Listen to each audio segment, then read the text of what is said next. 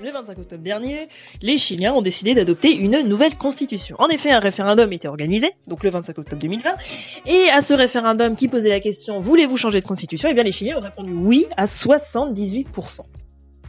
Alors pourquoi changer de constitution? Comment on en est arrivé là?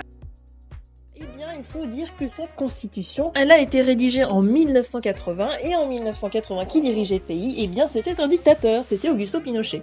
Alors Augusto Pinochet, donc c'est un dictateur qui a fait un coup d'État en 1973 et qui est resté 16 ans au pouvoir, donc jusqu'en 1990. On lui attribue la mort de plus de 3200 personnes, plus de 38 000 personnes auraient été torturées et plus d'une centaine de milliers d'autres auraient été exilées. Bon, on comprend pourquoi les Chiliens ont envie de rompre avec ce passé nauséabond, c'est symbolique de changer de constitution. Mais ce n'est pas la seule raison. Il faut remonter il y a maintenant un an, c'est-à-dire au 7 octobre 2019, quand des manifestations éclatent au Chili en raison de la hausse du prix du métro qui est décidée par le gouvernement chilien. Mais en fait, la raison plus large, eh bien, c'est le taux important d'inégalité sociale dans le pays. Et oui, l'on considère qu'environ 1% des Chiliens détiennent 26,5% du PIB national. Alors le PIB national, c'est quoi? Le PIB, hein, c'est le produit intérieur brut, c'est-à-dire c'est la valeur totale de la production de richesse annuelle d'un pays. En fait, c'est des entreprises qui créent de la richesse. Cette richesse, elle est calculée sur un an et en fait on considère que 26,5% de cette richesse, donc presque 30%, est détenue par 1% des Chiliens. Donc c'est un pays inégalitaire, oui.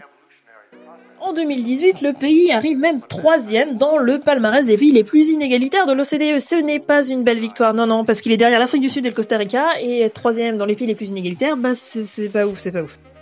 Alors l'OCDE c'est quoi? C'est une organisation internationale d'études économiques. Elle est composée essentiellement de pays développés, donc des pays plutôt riches, des pays qui ont pour point commun un régime démocratique et une économie de marché. Oui, la France est parmi les pays de l'OCDE.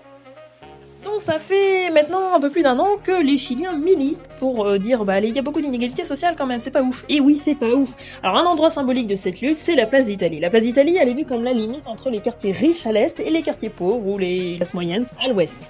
D'ailleurs, le 25 octobre 2019, c'est-à-dire le 25 2020, n'a pas été choisi comme une date euh, au hasard, tu vois, c'est symbolique. Et bien, il y a un million de personnes qui se retrouvent sur cette place.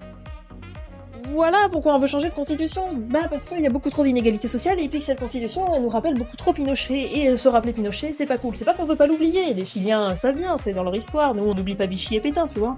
Mais c'est à dire que garder la même constitution qui a été rédigée sous un dictateur, bah c'est pas ouf et on comprend pourquoi les Chiliens veulent changer.